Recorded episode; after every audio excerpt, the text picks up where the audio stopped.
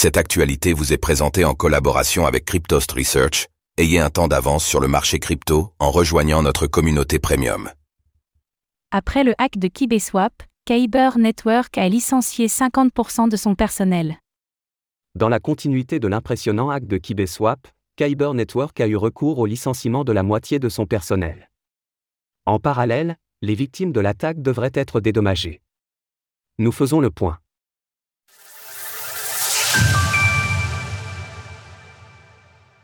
Kyber Network se sépare de la moitié de son personnel après le hack d'envergure. Le mois dernier, l'exchange décentralisé, DEX, KibeSwap, propulsé par Kyber Network, a subi un hack de plus de 45 millions de dollars conduisant à un effondrement de sa valeur totale verrouillée, TVL, du fait de retrait massif de liquidités.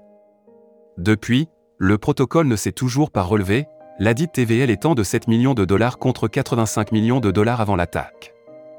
C'est donc là un incident qui a eu de lourdes conséquences sur Kyber Network, conséquences sur lesquelles est revenu le PDG et cofondateur Victor Tran dans un long message publié sur X lundi dernier, ainsi, L'intéressé explique que l'entreprise a dû prendre la décision de se séparer de la moitié de son personnel malgré le talent et l'implication des personnes concernées.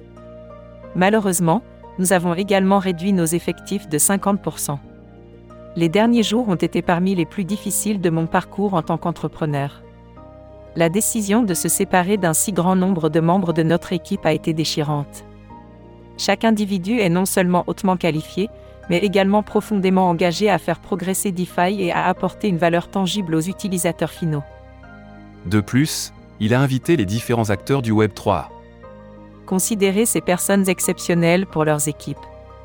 En outre, Victor Tran est aussi revenu sur le programme de recouvrement à destination des victimes du hack. Après l'incident, les équipes de Kyber Network ont d'ailleurs réévalué les fonds volés à plus de 54 millions de dollars.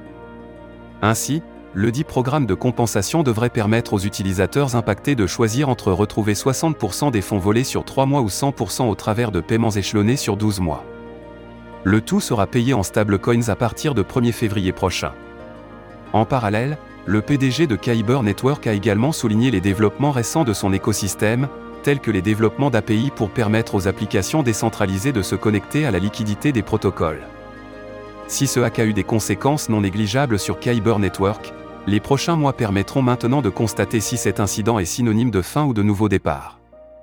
Lors de l'écriture de ces lignes, le Kyber Network, le token de cet écosystème, s'échangeait à 0,72 dollars pour une capitalisation de 118,5 millions de dollars.